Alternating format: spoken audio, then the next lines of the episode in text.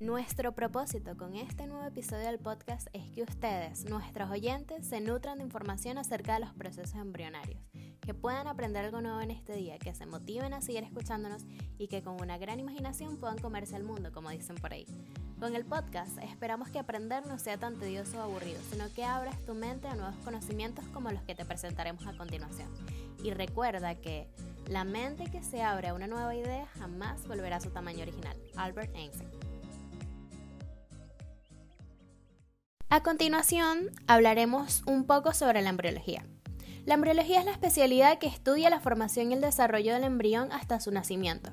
Proporciona distintos conocimientos sobre el comienzo de la vida humana y las modificaciones que se producen durante el desarrollo prenatal. Resulta de gran utilidad para ayudar a comprender las causas de las variaciones en la estructura humana y ofrece un conocimiento del desarrollo normal y las malformaciones. ¿Por qué es importante la embriología? La importancia de la embriología radica en que permite entender las alteraciones que pueden ocurrir en el desarrollo de los individuos y de esta forma es capaz de proporcionar un diagnóstico temprano y un tratamiento óptimo. Asimismo, aclara la anatomía macroscópica y explica el modo en que se desarrollan las relaciones normales y anómalas. La importancia de la embriología es patente para los pediatras, porque muchos de sus pacientes presentan trastornos que resultan de un desarrollo inadecuado. Las ramas de la embriología se pueden clasificar de la siguiente manera. La embriología comparada. Esta es la rama de la embriología que estudia el, desarrollo de lo que son los organismos al comparar los distintos embriones de todas las especies durante su desarrollo embrionario. La embriología química o molecular. A través de procesos fisiológicos, esta rama estudia el desarrollo de los embriones como entidad química molecular. En la embriología moderna, esta es la rama que se une a la embriología con la genética, la bioquímica y la medicina moderna. Comenzó a emplearse a finales del siglo XX. Luego tenemos a lo que es la embriología humana, que es la rama que estudia bajo conceptos generales de la embriología el desarrollo prenatal enfocado en los seres humanos.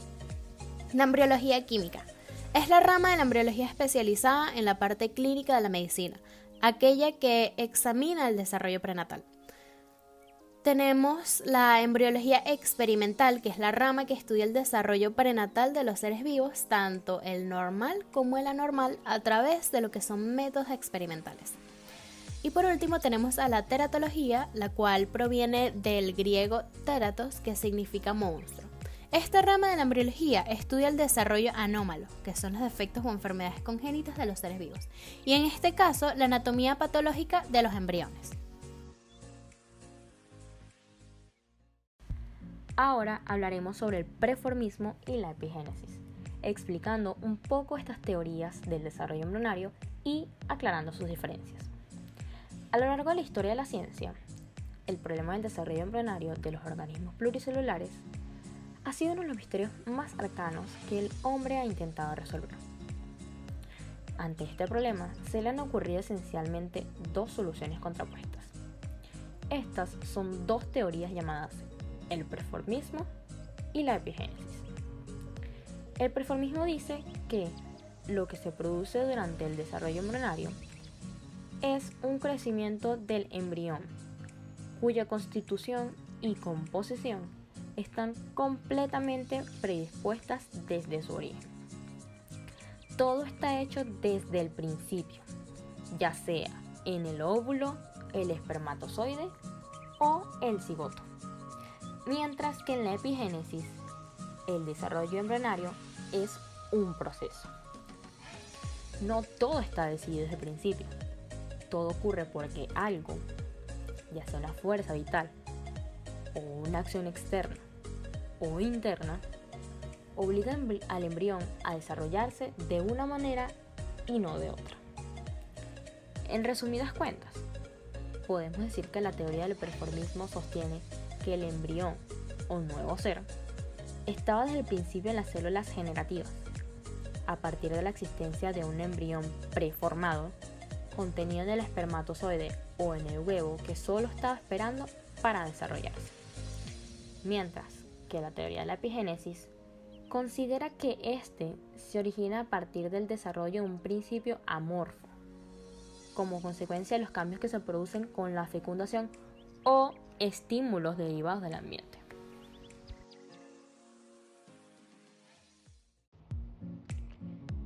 Las fases del desarrollo embrionario es una parte fundamental del estudio de la embriología, ya que estudia el crecimiento del cigoto. Este desarrollo está dividido en cuatro partes, fecundación, segmentación, gastrulación y organogénesis. El término fecundación de seguro se te hace conocido, y si no, para tu suerte, ahora te lo refrescaremos. Es el proceso por el cual dos gametos se fusionan durante la reproducción sexual para crear un cigoto con un genoma derivado de ambos progenitores. La fecundación humana es interna, es decir, se produce dentro del cuerpo de la mujer, concretamente en las trompas de falopio.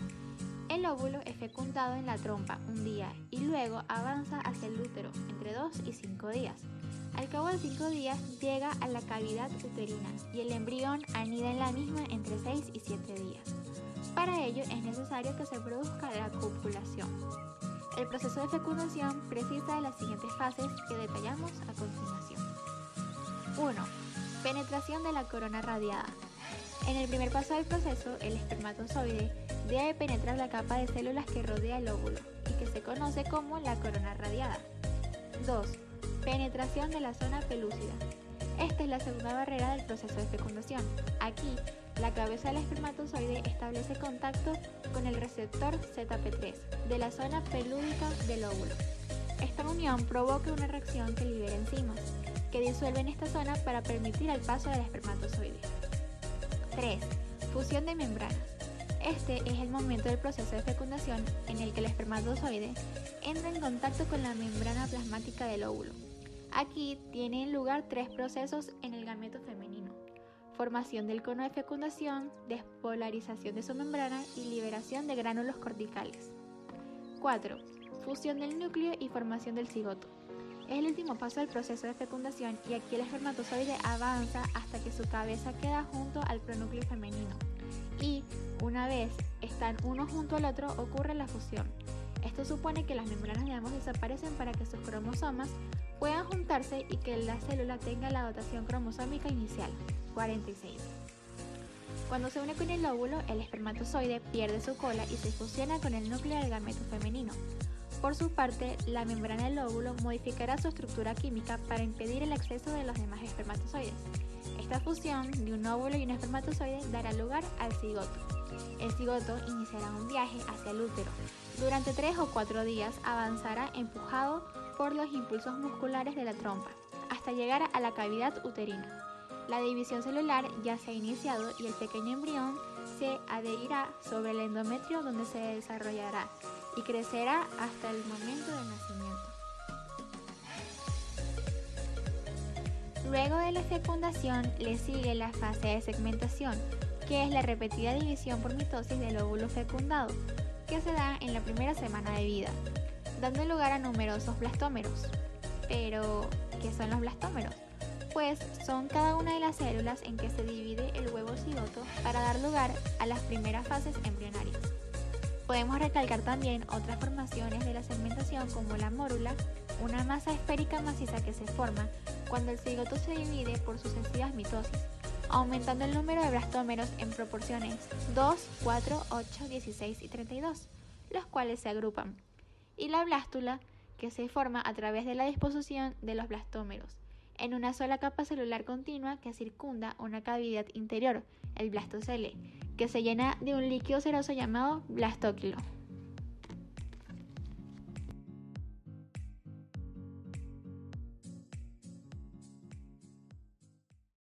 Siguiendo con la tercera fase del desarrollo embrionario, la gastrulación es el proceso mediante el cual el disco embrionario bilaminar pasa a ser un disco embrionario trilaminar, es decir, con tres capas embrionarias diferenciadas. Concretamente, la gastrulación se inicia a partir de la blástula, cuando las células del epiblasto se dividen y proliferan rápidamente, por lo que necesitan migrar hacia nuevas localizaciones en el embrión. Esta necesidad de migración celular hace que las células del epiblasto se dirijan hacia el hipoblasto y desplacen a las células del mismo, con lo que aparece la tercera capa embrionaria entre las dos anteriores.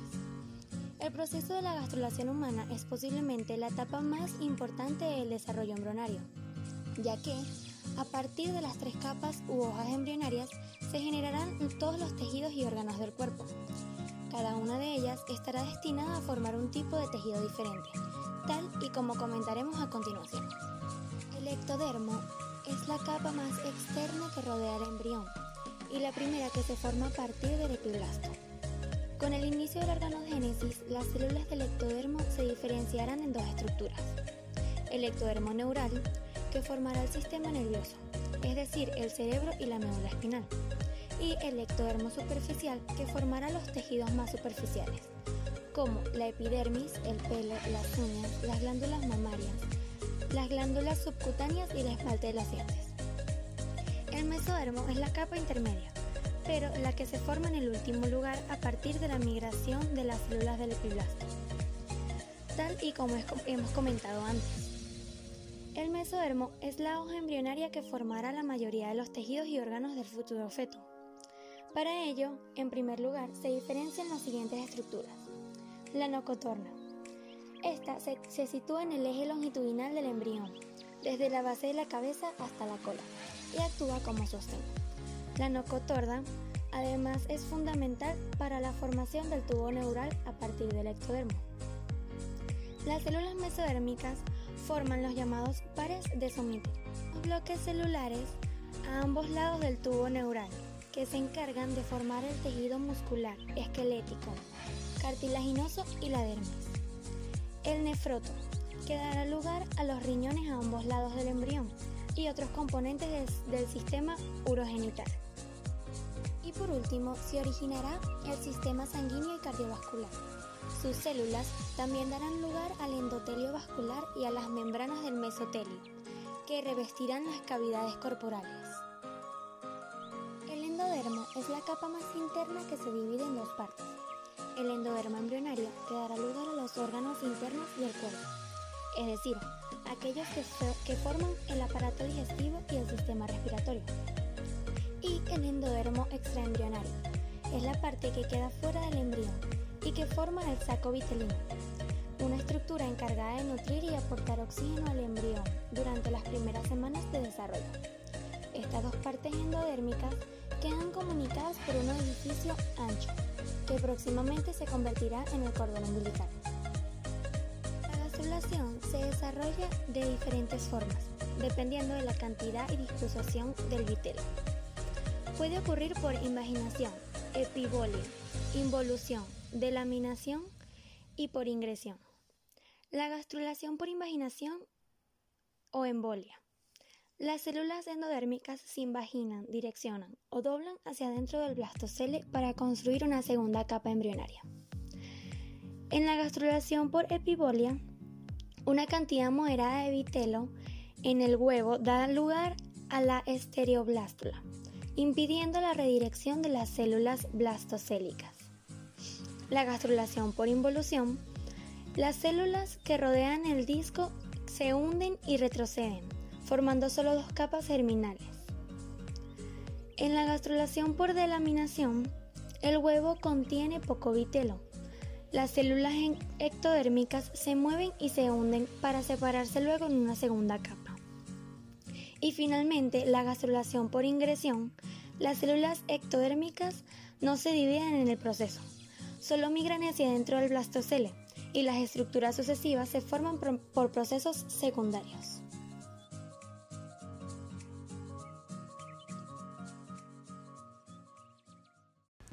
La organogénesis es el conjunto de cambios que permiten que las capas embrionarias, ectodermo, mesodermo y endodermo, se transformen en los diferentes órganos que conforman un organismo.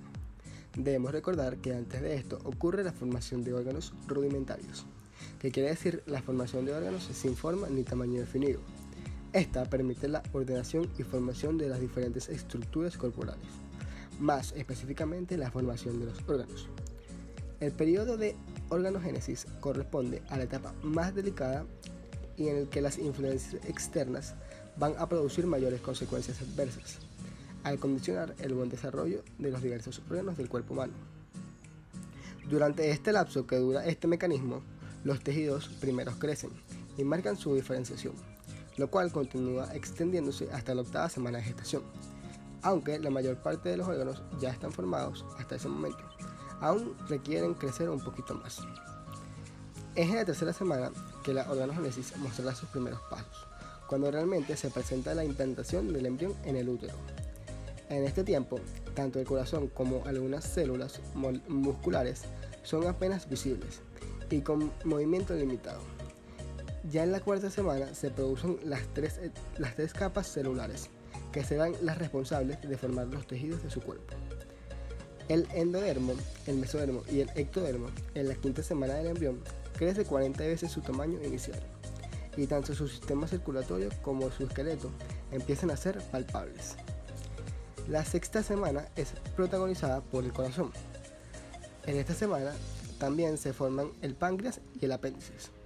En la séptima semana el embrión ya es un feto completo y finalmente en la octava semana los órganos ya han completado su formación. Podemos decir que la importancia de la organogénesis se basa en el hecho que esta etapa es donde se desarrollan los órganos de todo el organismo vivo. En síntesis, durante esta etapa, el embrión pasa de ser bilamilar a trilamilar, mientras que las capas embrionarias se separan en las ya conocidas. Dado que la organogénesis es un periodo delicado, se debe tomar en cuenta que es el que mayor riesgo tiene ante circunstancias externas que pueden comprometer el crecimiento del feto. Wow, amamos enseñar y mucho más que sean ustedes nuestros oyentes. Gracias nuevamente por aprender un poquito más sobre estos procesos tan interesantes que nos regala la biología. Manténganse pendientes y nos vemos en un próximo capítulo.